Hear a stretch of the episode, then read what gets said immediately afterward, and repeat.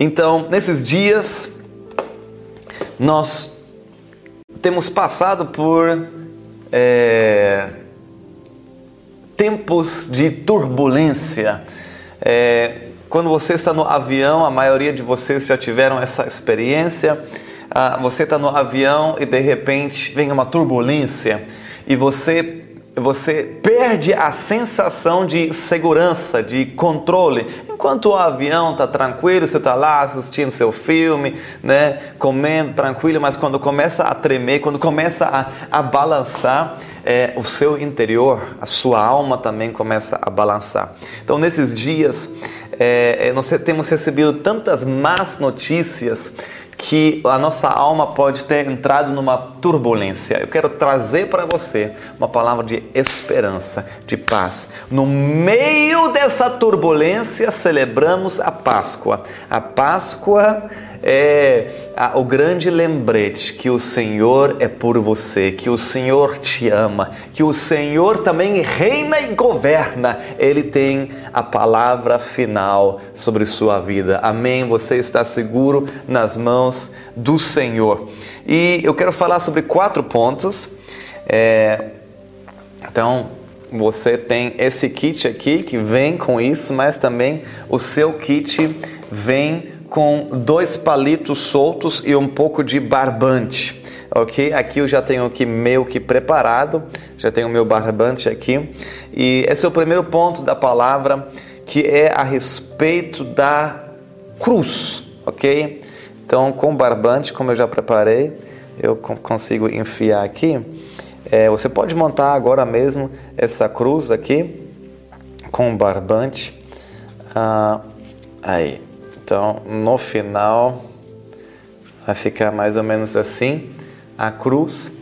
E antes de entrar nesse ponto, nesse primeiro ponto, gostaria de orar, ok? Então, enquanto, enquanto você faz as coisas artesanais aí, interativas, é, continue prestando atenção, ok? Por que, que nós fizemos isso? A ideia é realmente fixar pedagogicamente os princípios, né, para que você é, nesses dias e semanas que vem aí durante o tempo de crise você tenha montado aqui é, esse esse conjunto e que cada item possa te lembrar das verdades que vou falar hoje, ok?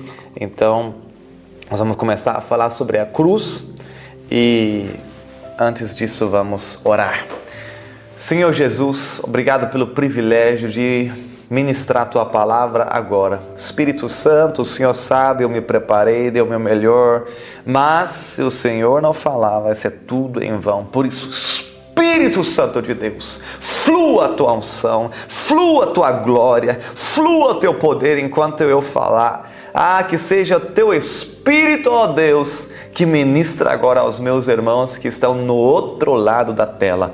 Em nome de Jesus, eu repreendo todo espírito maligno que queira atrapalhar agora é, toda, toda a distração, toda a fonte de, de, de, desvio de atenção. Eu repreendo em nome de Jesus todo cansaço, toda preguiça, toda indisposição. Eu cancelo agora em nome de Jesus. Eu libero vida sobre a cada um dos irmãos que estão assistindo agora. Eu libero revelação em nome de Jesus, concentração para receberem a palavra em nome de Jesus.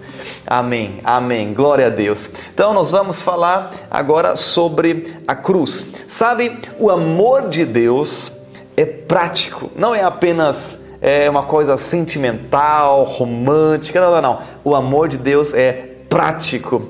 E, e, e a cruz é a expressão desse amor prático, sacrificial. É,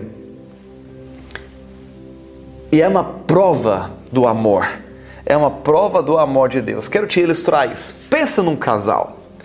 É, o, o, marido é apaixonado, sabe? Aquele marido perfeito, apaixonado. Ele, ele faz tudo para sua mulher. E todo dia, de manhã, ah, no almoço, é, né, meu dia, e à noite ele diz: Eu te amo.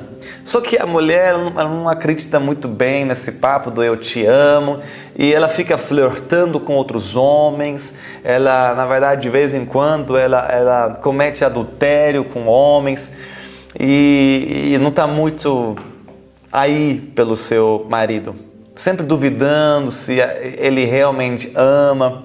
Só que certo dia chega um, criminoso aí que entra na casa deles, tira a arma, aponta nela e fala: Eu te mato, hoje eu te mato.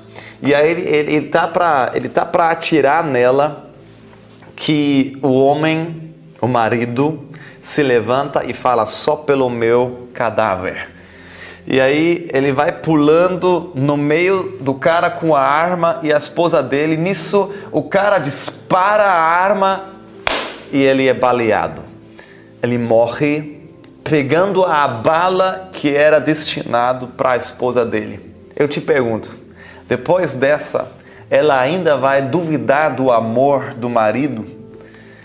Alguém que está nem aí pela sua esposa, que está tá, para divorciar, ele vai se jogar para pegar a bala? Não vai.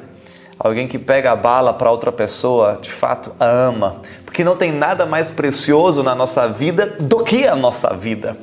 É, entendeu?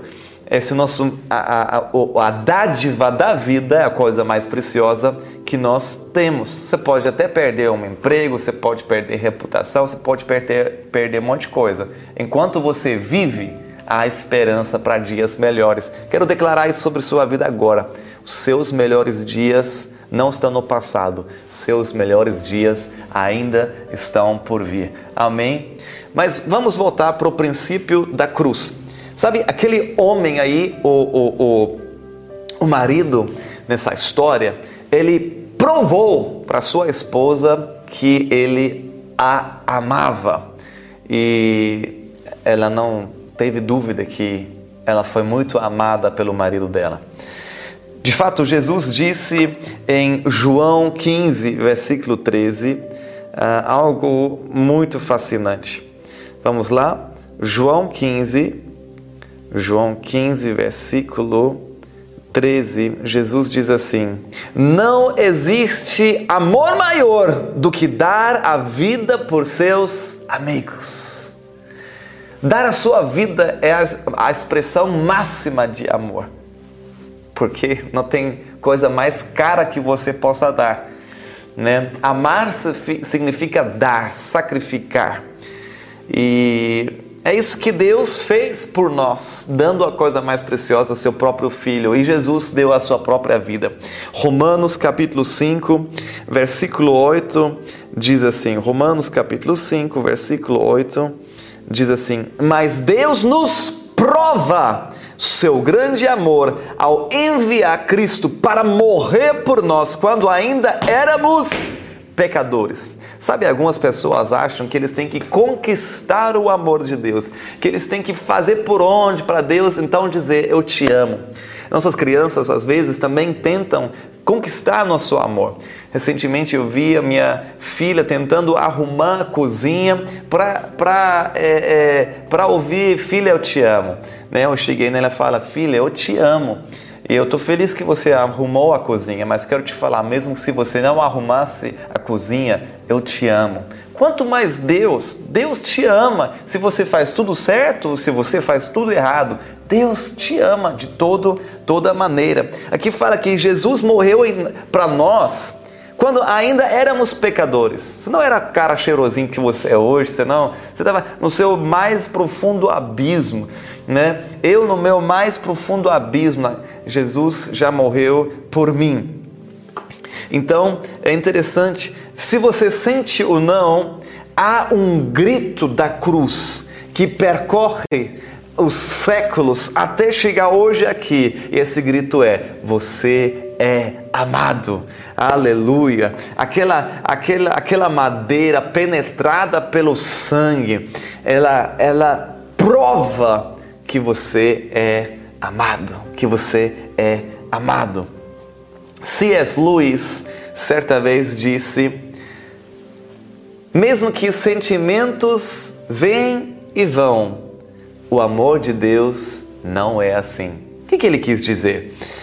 É, o amor forte, decisivo, sacrificial de Deus, que ele provou lá na cruz, queima nesse momento por você. Sabe, Deus é o mesmo ontem, hoje e para sempre. O seu amor, sua paixão que ele comprovou lá na cruz, que ele mostrou, o amor prático, continua o mesmo. Jesus está apaixonado por você. Deus, o Pai, o Espírito Santo é apaixonado por você. Não importa o que você fez, sabe que nós somos aquela mulher. Se você não entendeu, deixa eu te explicar. Nós somos aquela mulher. Nós flertamos com o mundo, flertamos com o diabo, flertamos com o pecado sabe? Flertamos com o ego, com o orgulho. E Jesus é aquele marido que ama, que perdoa, que quer estar junto, que abençoa, que diz de manhã, meu dia, à noite, eu te amo, eu te amo, eu te amo. E sabe quando o diabo vem para matar, roubar e destruir, Jesus se joga no meio.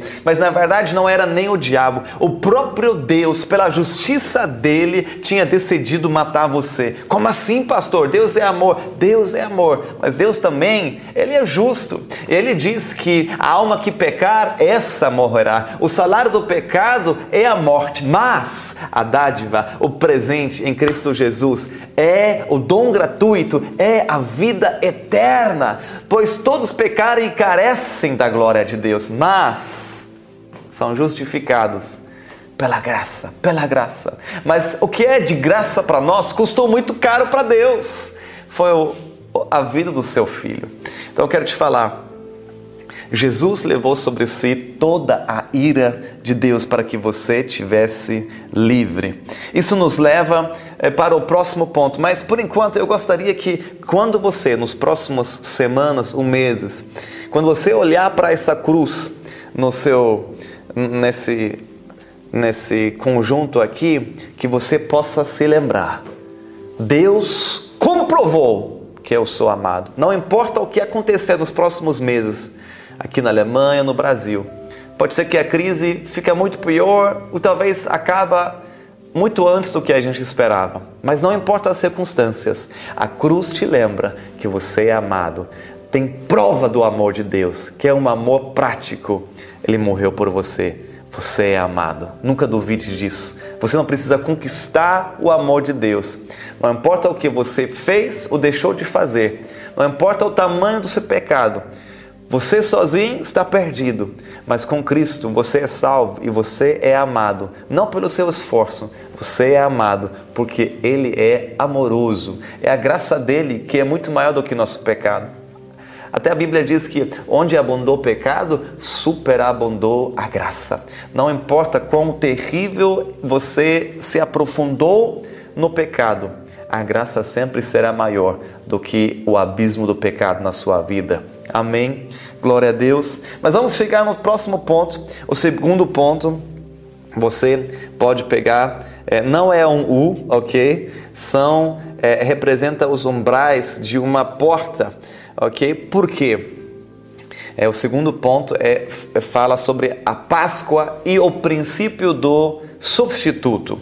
O princípio do substituto. Sabe, centenas de anos antes que Jesus veio na terra e morreu na cruz, ah, o povo de Israel já celebrava a Páscoa. É, Jesus morreu durante a Páscoa. Mas de onde vem a Páscoa? A Páscoa tem sua origem é, na saída do povo de Israel do Egito. Eles estavam no Egito, mas estavam opressos, oprimidos pelo pelo faraó e ele, pelo povo egípcio. Eles eram escravos e eles clamavam para Deus os libertar.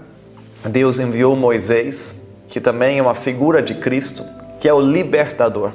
Mas aí então Deus envia pragas e passam-se nove pragas e chega a décima praga. O que é a décima praga na, nessa história? Todo primogênito, todo primeiro filho, homem, ia morrer certa noite. Então o que, que Deus disse para o seu povo? Você pega uma ovelha, um cordeiro, ok? Sem defeito, sem mácula, de um ano, e você mata esse cordeiro. E você pega do sangue, e aí você pode fazer isso daqui a pouco, ok? Você já pode se preparando. Você recebeu um potinho com tinta vermelha, porque a Bíblia diz que o povo de Deus deveria passar o sangue nos umbrais da porta. Ok? Então daqui a pouco você pode, enquanto eu falar, você pode colocar a tinta vermelha aí, talvez seu filho ou você mesmo, se você está sozinho, é, você põe a tinta vermelha aqui. Ok? É, por que essa tinta vermelha nos umbrais da porta? A Bíblia diz que quando Deus ia passar para matar os primogênitos do povo de, é, do Egito nas casas do povo de Israel, onde teria o sangue na porta, o anjo da morte ia passar por cima. Deus não ia matar ali o primogênito. Por quê? Porque esse, o sangue teria, seria um sinal para Deus que ali já foi pago a dívida. Ali alguém morreu como substituto, ok? Esse princípio do substituto é interessante que ele passa por toda a Bíblia, começando no Éden. Você lembra que Adão e Eva, quando eles caíram no pecado, Deus vem, a Bíblia diz que Deus mata um animal para cobrir eles.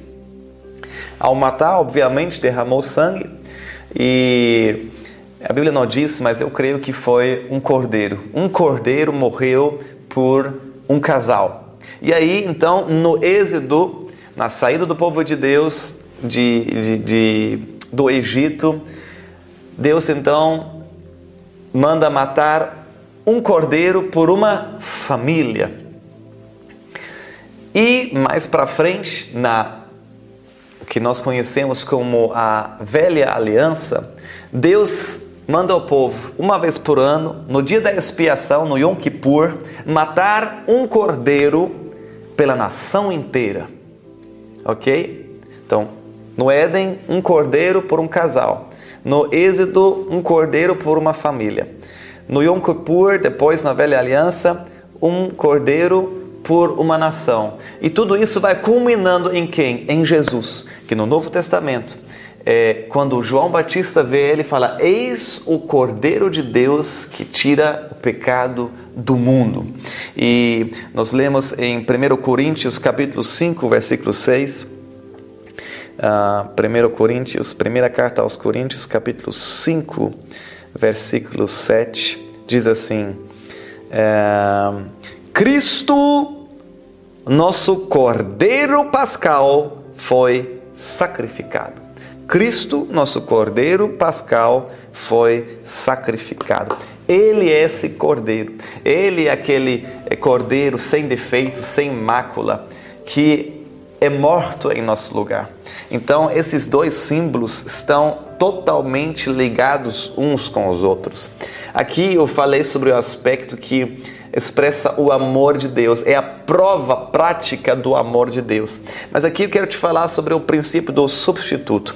Então, Jesus morreu no seu lugar. Jesus é tão santo, esse sacrifício é tão poderoso, é, a vida dele é tão preciosa, tão cara, que ele não paga apenas por um casal, não paga apenas por, por é, uma, uma família, não paga apenas para uma nação. Não, Jesus é tão santo ele é tão valioso, a vida do Filho de Deus, ela é tão preciosa, tão cara, que, que a própria Bíblia diz que nós não fomos redimidos, nós não fomos comprados de volta por coisas fúteis como ouro e como prata. Você vê quão fútil é, fútil é isso, né? Nesses dias, ouro e prata são muito valiosos. Ouro, ouro e prata não perderam valor durante os séculos, mas Deus fala, você não foi comprado por algo fútil como, como ouro, como prata. Não, você foi comprado pelo precioso sangue de Jesus, que é tão precioso, tão caro, tão rico, tão poderoso, que comprou e pagou a dívida de toda a humanidade, de todos os séculos. Eu quero te falar, o seu pecado foi, foi já foi, foi pagado, foi redimido, você foi perdoado. Todos os seus pecados do passado, presente e futuro já foram apagados, já foi pagada toda a sua dívida. Quando Jesus estava na cruz, ele bradou bem alto: está consumado, está tudo pago. Eu quero te falar, você é perdoado, não há mais acusação, não aceite condenação, não aceite uma consciência pesada. Não, não, não, não, não. Você pode viver em paz, você pode, pode viver tranquilo. Você não precisa achar que Deus está com raiva de você, porque Deus está irado com você, que você perdeu o favor de Deus. Não, não, não, não. Olha para a cruz, olha para a substituição. Jesus já sofreu toda a ira de Deus que deveria ser até você, a bala que deveria te matar. Jesus pegou essa bala para que você pudesse viver. É a grande troca da cruz. Ele morreu para que você pudesse viver. Ele se fez pobre para que você se tornasse rico. Ele levou sobre si a doença para que você tenha saúde. Ele levou sobre si a maldição para que você pudesse experimentar a bênção. Isso é o evangelho. O resto é resto. Esse é o foco. Isso é o importante. Essa é a boa nova. Essa é a mensagem que deve ser pregada. Aleluia. Aleluia. Se você não, ainda não fez, essa é a hora de você passar o sangue pelos umbrais da porta e se lembrar que alguém já morreu no seu lugar. Por isso você não precisa mais sofrer da ira, sofrer da maldição, em nome de Jesus. Aleluia.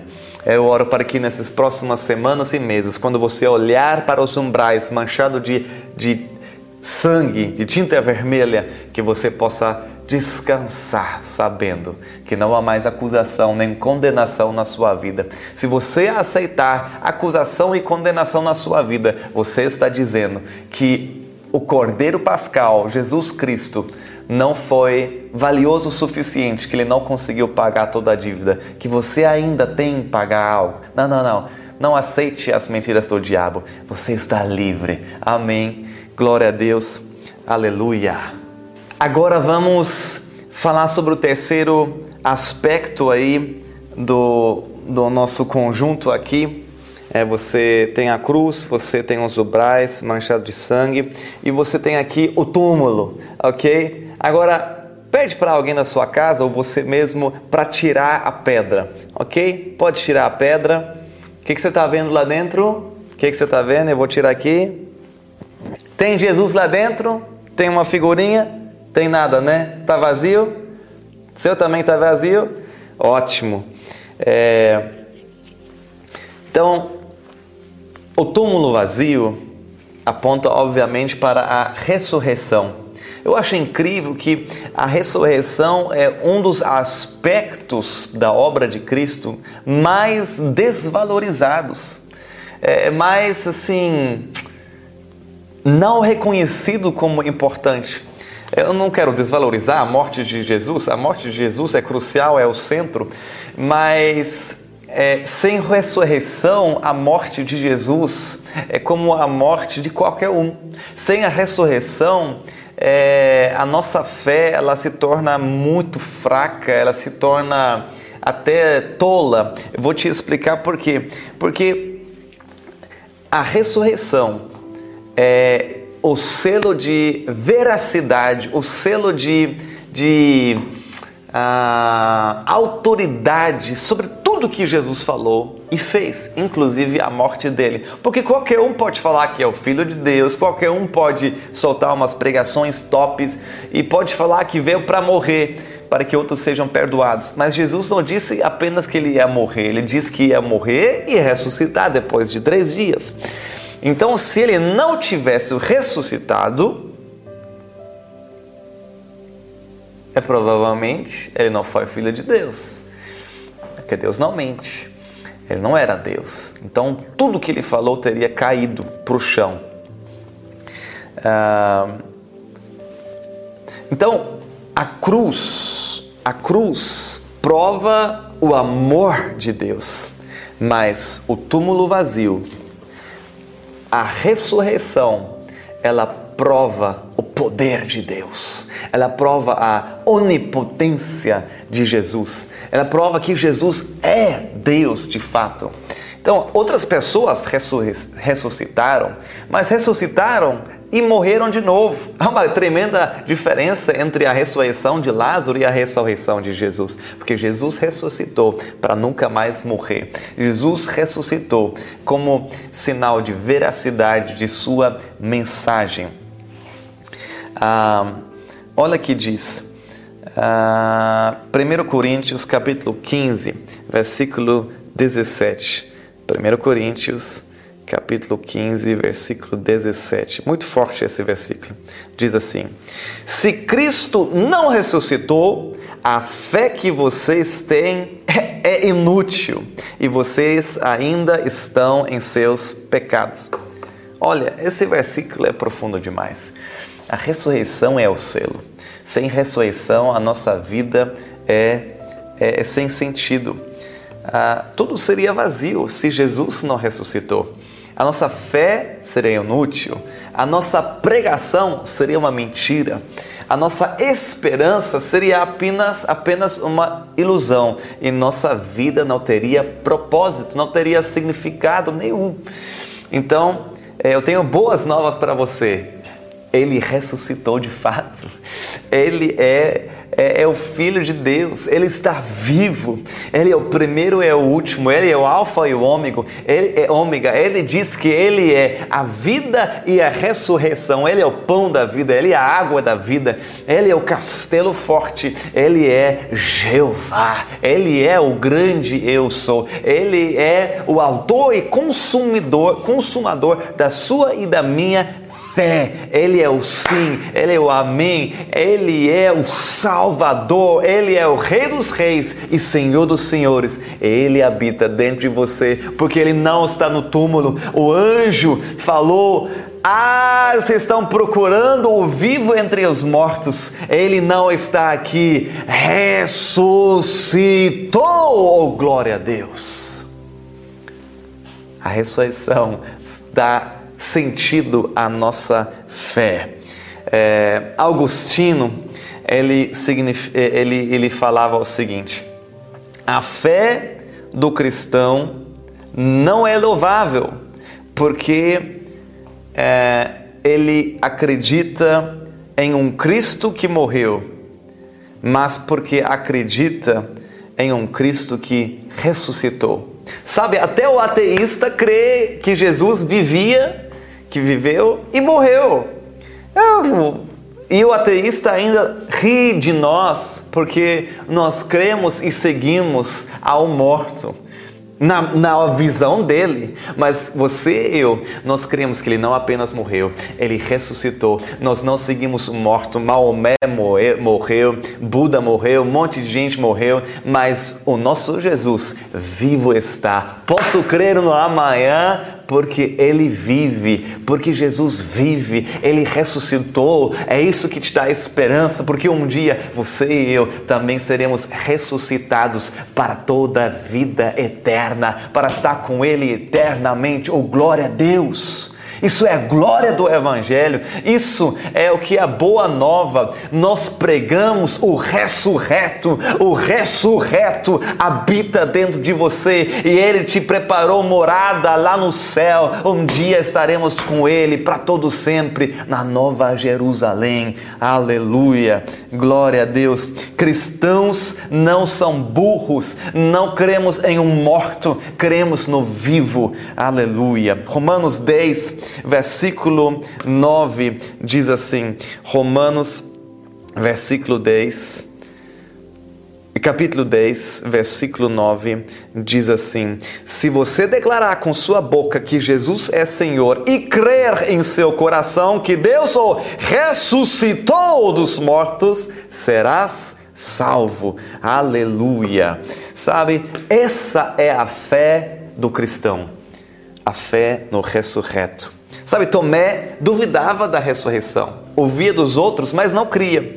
Mas quando ele, com as próprias mãos e com, pró eh, com os próprios olhos e com as próprias mãos percebeu Jesus, o ressurreto, ele foi tomado pela onipotência e pela veracidade de Jesus. E o que, que ele exclamou em João 20, uh, ah, versículo 28? Ele disse: meu Senhor e meu Deus. Sabe, muita gente até hoje questiona que Jesus é Deus. Os, é, os testemunhos de Jeová, os mormons, é, os muçulmanos, todos dizem que Jesus foi um grande profeta, foi alguma coisa, mas eles não aceitam Jesus ser Deus. Mas sabe que Jesus aqui não repreende a Tomé, porque Tomé, vendo a ressurreição, ele fala revelação, ele diz: Tu és meu Senhor e meu Deus. Jesus é Deus, ele é o a, a, a oferta perfeita. Ele é nosso Cordeiro Pascal que morreu em nosso lugar como substituto, pagando toda a dívida. E ele vivo está, ressuscitou, ressuscitou. Aleluia, aleluia. Sabe, C.S. Lewis falou outra coisa interessante. Ele diz que eu creio em Cristo como eu creio que o sol é, se pôs se levantou, ah, não apenas porque eu vejo o sol, mas porque através dela eu posso ver todas as outras coisas. Desculpa, o meu esboço está em alemão, estou traduzindo aqui o citado. É, então, o sol se levanta, né?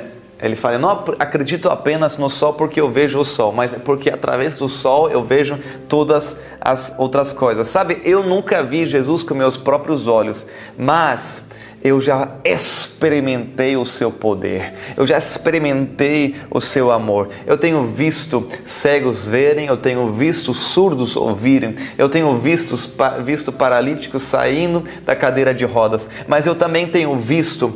É, casamentos falidos e divorciados serem restaurados. Eu tenho visto pessoas viciadas sendo libertas. Eu tenho visto pessoas depressivas tornarem a ter esperança e alegria na vida, tudo por meio de Jesus. Mesmo que eu não vejo Jesus com meus olhos, muitas vezes eu vejo os efeitos de Jesus. Eu vejo o poder e o amor, a transformação que Jesus causa. Eu vi na vida de muitos outros, eu vi na minha própria vida. Sabe, hoje é dia 12 12 de abril de 2020, domingo de Páscoa.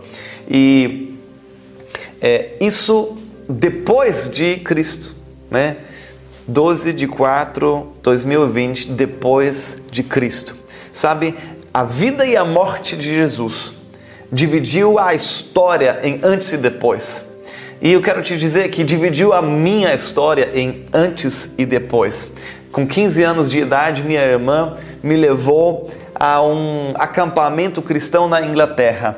Isso foi um divisor de águas na minha vida. Nunca mais foi o mesmo, porque eu tive um encontro com o Deus ressurreto, com Jesus ressurreto tive um encontro com Ele, tudo mudou na minha vida. Eu quero te falar, mudou para melhor. Quando você tem esse encontro com Jesus, quando você reconhece Ele como o Filho de Deus que morreu pelos seus pecados como substituto, mas ressuscitou ao terceiro dia, mostrando com isso a veracidade de Suas palavras, Sua mensagem, Sua vida, a, é, mostrando a Sua onipotência. Se você crê nisso, você será salvo e sua vida nunca mais vai ser a mesma, vai ser muito melhor em nome de Jesus.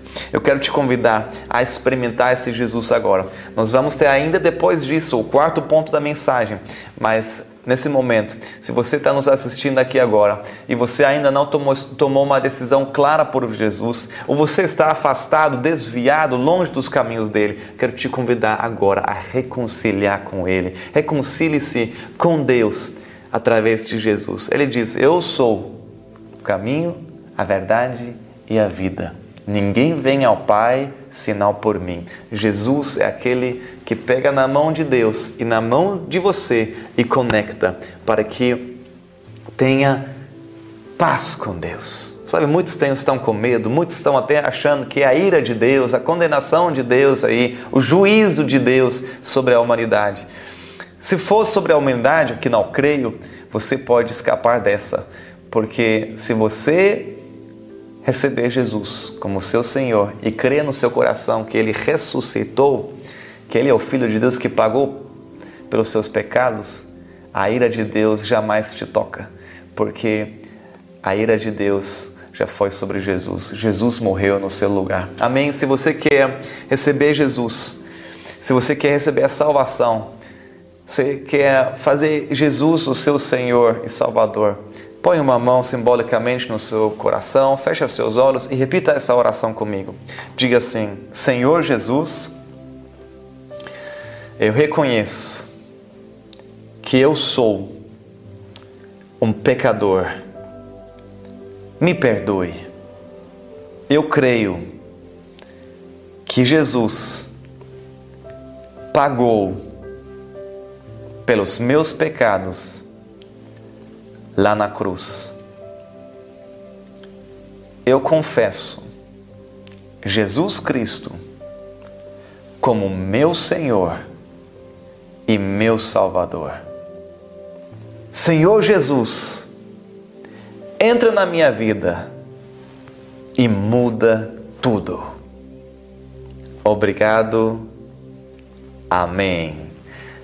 Glória a Deus, bem-vindo na família, bem-vindo de volta. É, quero te falar que tem uma festa no céu agora, os anjos dançando por sua causa. E nós queremos te ajudar, nós queremos cuidar de você. Agora mesmo, se você está nos assist assistindo pelo site vinetalk.online.church, você vai poder clicar agora num botão que aparece no chat é, dizendo que você aceitou Jesus. E se você clicar no próximo uh, botão, você vai chegar num chat individual onde nós queremos orar por você, queremos é, né, passar um contato pessoal nosso para você, para a gente poder te acompanhar se você assim quiser. Né, queremos orar com você, queremos te ensinar os primeiros passos na fé, ok? Participe de uma das nossas reuniões de células. Estamos nos encontrando toda sexta-feira online pelo aplicativo Zoom. Entre no nosso Instagram, arroba Videira Hamburgo, ou mande um e-mail para nós pelo site www.videirahamburgo.de. Embaixo tem um formulário de contato. É, nós queremos te ajudar.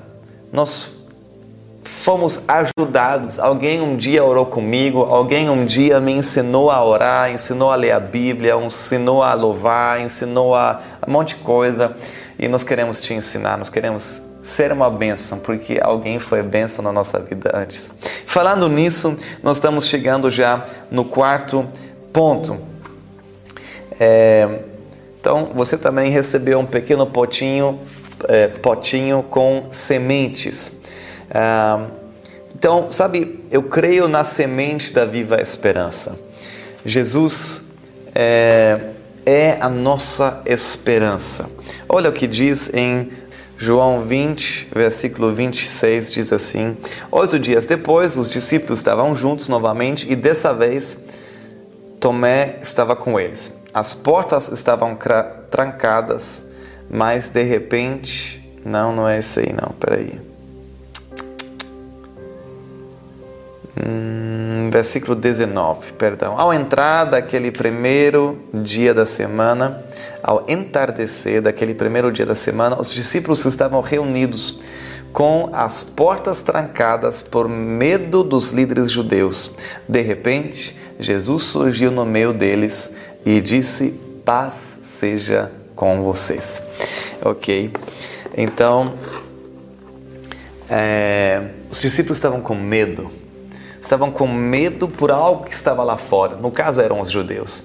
Eles se trancavam nas casas. Nesses dias, muitos cristãos estão com medo de algo lá fora, estão se trancando nas suas casas. Eu não estou dizendo que é errado você ficar mais em casa do que normalmente.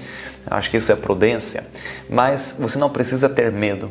E se você tiver medo, não precisa ficar acusado porque eu creio que agora mesmo, como Jesus fez aqui com os discípulos, eles estavam com medo. Jesus não foi o pastor que acusa, que condena porque você está com medo. Não, não, não. Jesus apareceu no meio do medo e disse: paz seja convosco. Ele liberou a palavra como uma semente no coração dos discípulos para liberar paz e tranquilidade.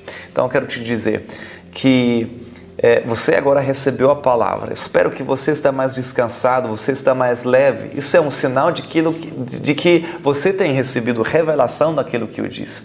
Mas eu quero te dizer que nós fomos chamados para sermos dispenseiros da graça. Fomos chamados para é, liberar as sementes da palavra de Deus.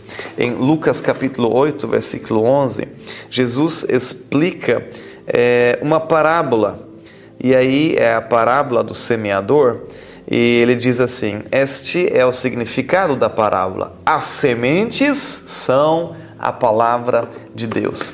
Então, é, em outra tradução também diz: ah, as sementes são a mensagem de Deus. Então, existem vários tipos de sementes.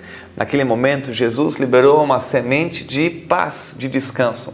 Mas existem é, sementes de amor, sementes de é, esperança, sementes de encorajamento e sementes de salvação, de novo nascimento. Então, é, eu quero te encorajar e desafiar nesses dias que você possa jogar sementes que, que são as sementes? As sementes são as palavras, as mensagens de Deus. Seja um grande semeador da palavra, seja um semeador online. Semeie, por exemplo, essa palavra de hoje para alguns amigos seus, para sua família.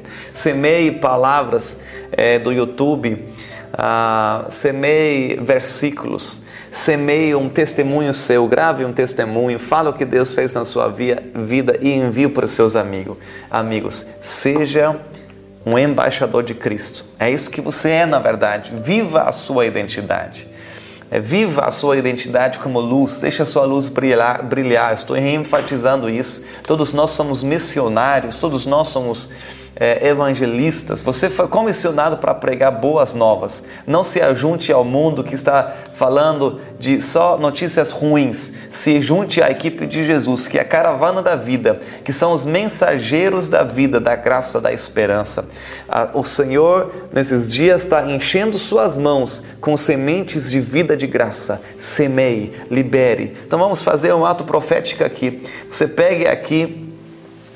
É, o, o, o, seu kit e você pega agora as sementes. São sementes surpresa.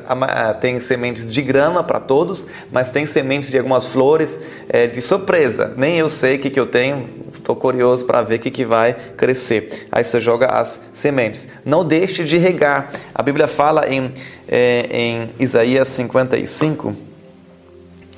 Isaías 55, versículo 11 Vamos ler a parte do 10? Porque a palavra é representada pela semente, mas a palavra também é representada muitas vezes na Bíblia pela água ou pela chuva. Vamos lá? Isaías 55, a partir do versículo 10, tá bom? Ah, diz assim: A chuva e a neve descem dos céus e na terra permanecem até regá-la fazem brotar os cereais e produzem sementes para o agricultor e pão para os famintos. O mesmo acontece à minha palavra. Eu a envio e ela sempre produz frutos. Ela fará o que desejo e prosperará aonde quer que eu a enviar. A palavra de Deus não volta vazia. As sementes que você vai julgar pelas mídias sociais, pelo WhatsApp, Telegram, Facebook, Instagram, é, não vão voltar vazios, vão trazer fruto, vão impactar pessoas para toda a eternidade. Quero te encorajar a semear com generosidade. Amém? Mas existe um outro tipo de semente ainda. Em João 12, versículo 24, Jesus fala que nossa vida pode ser uma semeadura, nossa vida pode ser uma semente. João 12, 24. Eu lhes digo a verdade: se o grão de trigo não for plantado na terra e não morrer, ficará só. Sua morte, porém, produzirá muitos novos grãos. É, então, se você, você é uma semente também, a sua vida é uma semente. Mas se você decidir não morrer, você vai ficar só. Mas se morrer, a Bíblia diz que produzirá, você pode produzir muito fruto. Aqui fala nessa tradução, né? A NVT fala muitos novos grãos. É, na RA fala produzir, produzirá muitos frutos. Então é o seguinte, eu não estou querendo estimular aqui o suicídio de forma alguma, nós somos contra. Deus tem te dado a dádiva, dádiva da vida, temos falado sobre isso, que a vida é o bem mais precioso que você tem. Essa morte aqui fala, do, fala da morte do ego, fala da morte dos nossos próprios sonhos e projetos. É, em detrimento dos projetos e sonhos que Deus tem para a sua vida. Eu quero te falar, quando Deus te chama para abrir mão de alguma coisa que você quis, é porque Ele tem algo melhor para você. Deus nunca te pede algo para não te dar algo melhor e maior em troca. Às vezes a gente não consegue enxergar, mas Deus é bom, Deus é sempre bom, Ele continuará sempre bom. Se Deus te pede para abrir algo, querido, eu sinto que tem alguém aqui, alguma moça, eu acho que é, Deus está te pedindo a abrir mão de uma coisa há muito tempo e você tem negociado, negociado, negociado. Abra mão, Deus tem algo melhor para você. Amém? Em nome do Senhor Jesus. Em nome do Senhor Jesus. Então, pega as sementes aqui e profeticamente você vai semear decidindo, eu vou liberar palavras de vida, eu vou liberar mensagens de Deus pela minha boca e semear na vida dos outros. Mas se você quer semear a sua vida, que Jesus disse que ele não veio para ser servido, mas para servir e dar sua vida em prol da salvação de muitos.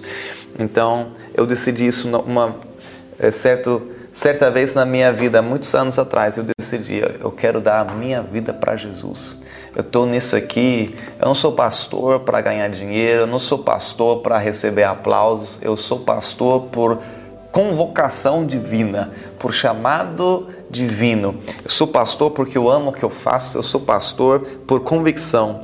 Quero te dar um dos meus versículos preferidos, 2 Coríntios capítulo 5, versículo um,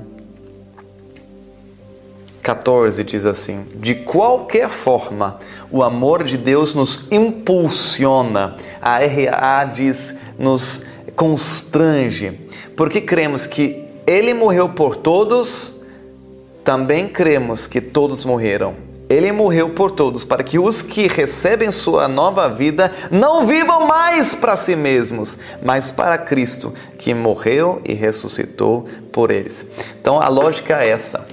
É, já que você foi tão amado, tão constrangido pelo amor de Deus, você abre mão da sua própria vida, dos seus próprios projetos para viver para aquele, por aquele que morreu por você ah, e ressuscitou, né? Que ressuscitou, que morreu e ressuscitou por você. Glória a Deus, quero te motivar. Não tem vida melhor do que no propósito de Deus. Quando você decide morrer pelos seus próprios projetos, aí sim que você ganha significado e relevância nessa vida. A Bíblia diz que quem quiser guardar, salvar a sua alma, esse perde a sua alma. Mas quem decidir perder sua alma, perder sua vida, enterrar a sua vida em Deus, esse que a ganha. Parece lógico, mas perdendo que se ganha, se dando que se ganha. Ah, eu quero te encorajar a fazer isso, é a melhor decisão da sua vida. Não aceite apenas Jesus para ter uma entrada no céu, mas sirva de todo o seu coração a Ele. Faça isso o seu propósito de vida. Sabe, você foi criado não apenas para ganhar dinheiro, casar, ter filhos, ter um carro, uma casa, um cachorro, ter uma vida próspera na Alemanha, ou no Brasil, ou nos Estados Unidos. Não, não, não.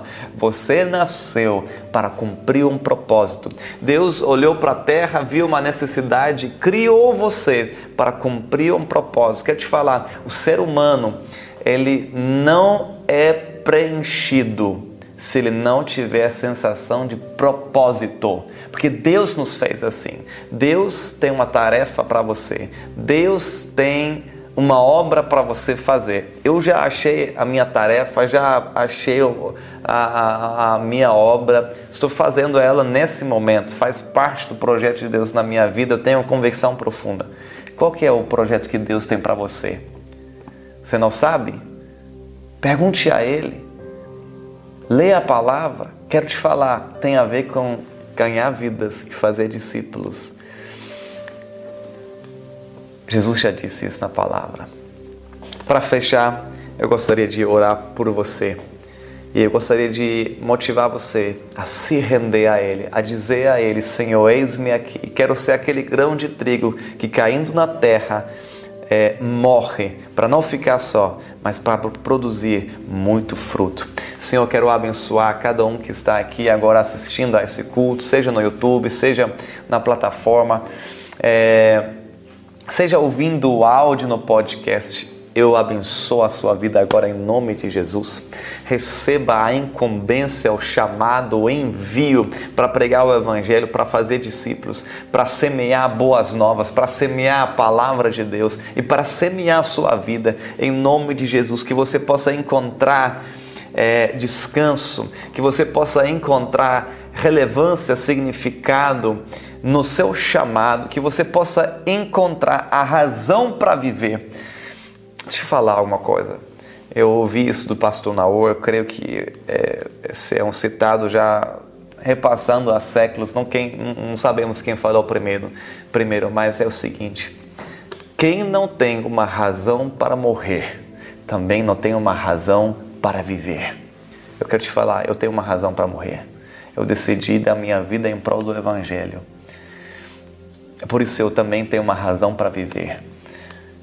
Ache um propósito na vida e você será feliz, você se sentirá realizado.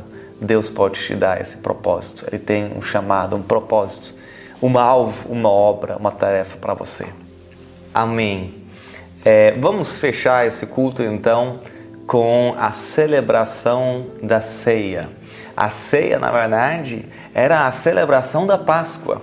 Jesus celebrou a ceia com seus discípulos celebrando a Páscoa dos judeus, mas hoje ele é nosso Cordeiro Pascal e a ceia então ganhou um novo significado. É a ceia do Senhor agora. E pega aí onde você está então o pão e o cálice.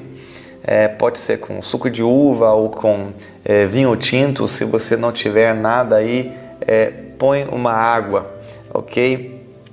Ah, Vamos orar? Isso aqui representa a morte de Jesus, mas nós sabemos que ele ressuscitou também, ele vivo está. Amém. Senhor, nós te agradecemos. É, pelo teu corpo que foi moído, que é apresentado pelo pão. Obrigado que é, pela sua morte nós recebemos vida. Porque o Senhor foi ferido, nós recebemos cura. O Senhor levou sobre si os nossos é, dores e as nossas enfermidades. Eu declaro ao comer do pão pela fé, nós recebemos vida, nós recebemos saúde, nós recebemos cura e um sistema imunológico fortalecido em nome do Senhor Jesus. Amém, amém. Levante o cálice. Senhor, obrigado pelo cálice da nova aliança. Pelo teu sangue fomos remidos, redimidos, perdoados, comprados de volta. Pelo teu sangue nós fomos feitos justos, justiça de Deus em Cristo. Pelo teu sangue nós somos abençoados, nós somos bem-vindos em tua presença fomos feitos habitação do Espírito Santo, tão santo que nós nos tornamos. Obrigado pela tua graça, Senhor, o favor imerecido que está sobre cada um de nós. Te louvamos, adoramos pela obra da cruz, pelo, pela prova de amor pelo sacrifício substitucional. Eita Deus, essa palavra não existe. Pelo substituto lá na cruz. E agradecemos pelo túmulo vazio, pela ressurreição como prova do seu poder e sua divindade, sua deidade. Eita Deus, não é fácil orar em português. Obrigado, que até para isso tem graça. Não precisamos fazer orações perfeitas. O Senhor tem ouvidos perfeitos para entender o nosso clamor imperfeito. Obrigado, Jesus. Amém. Glória a Deus. Participe aí ah, da ceia, coma do pão, beba do cálice, em nome de Jesus.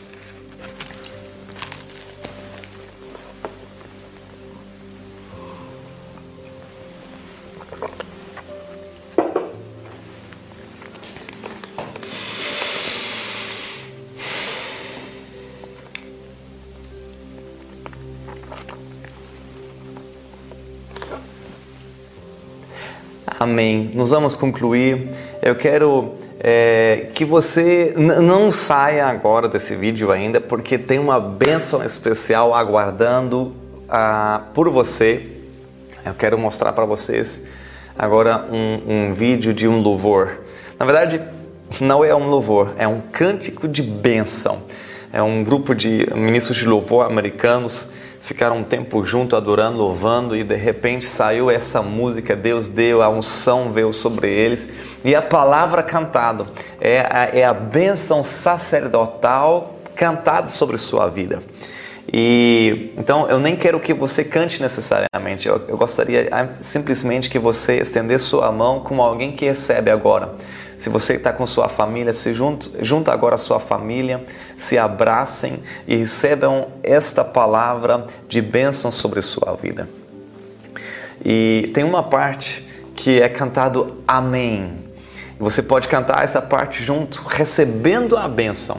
Amém significa assim seja, eu concordo, eu recebo, ok? Então essa parte você canta juntos e você recebe a bênção. A bênção é proclamada sobre, sobre você, sobre sua família, sobre os filhos e os filhos dos seus filhos.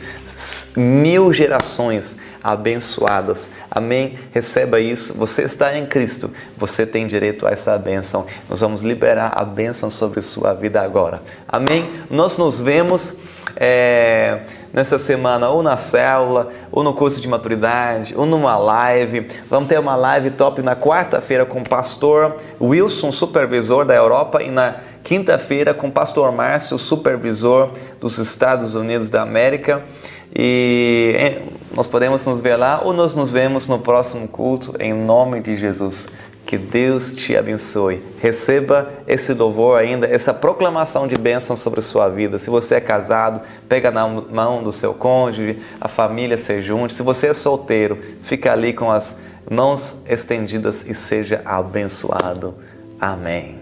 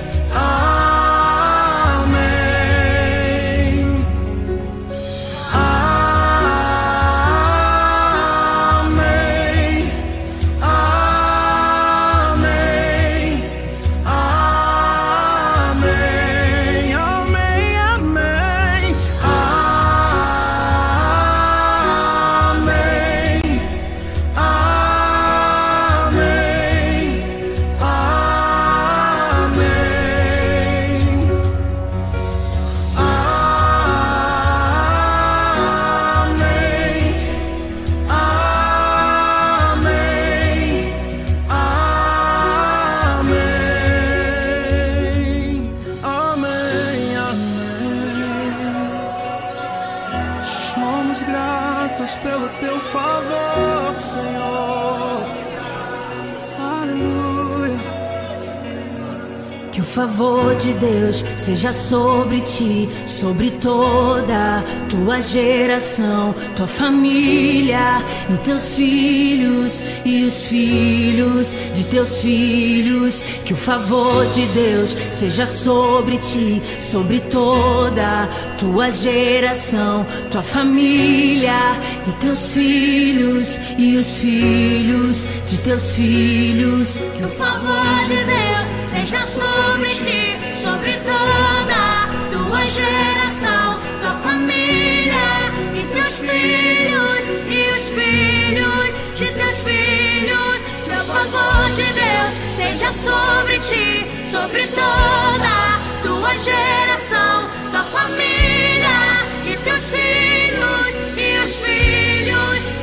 filhos, sua presença.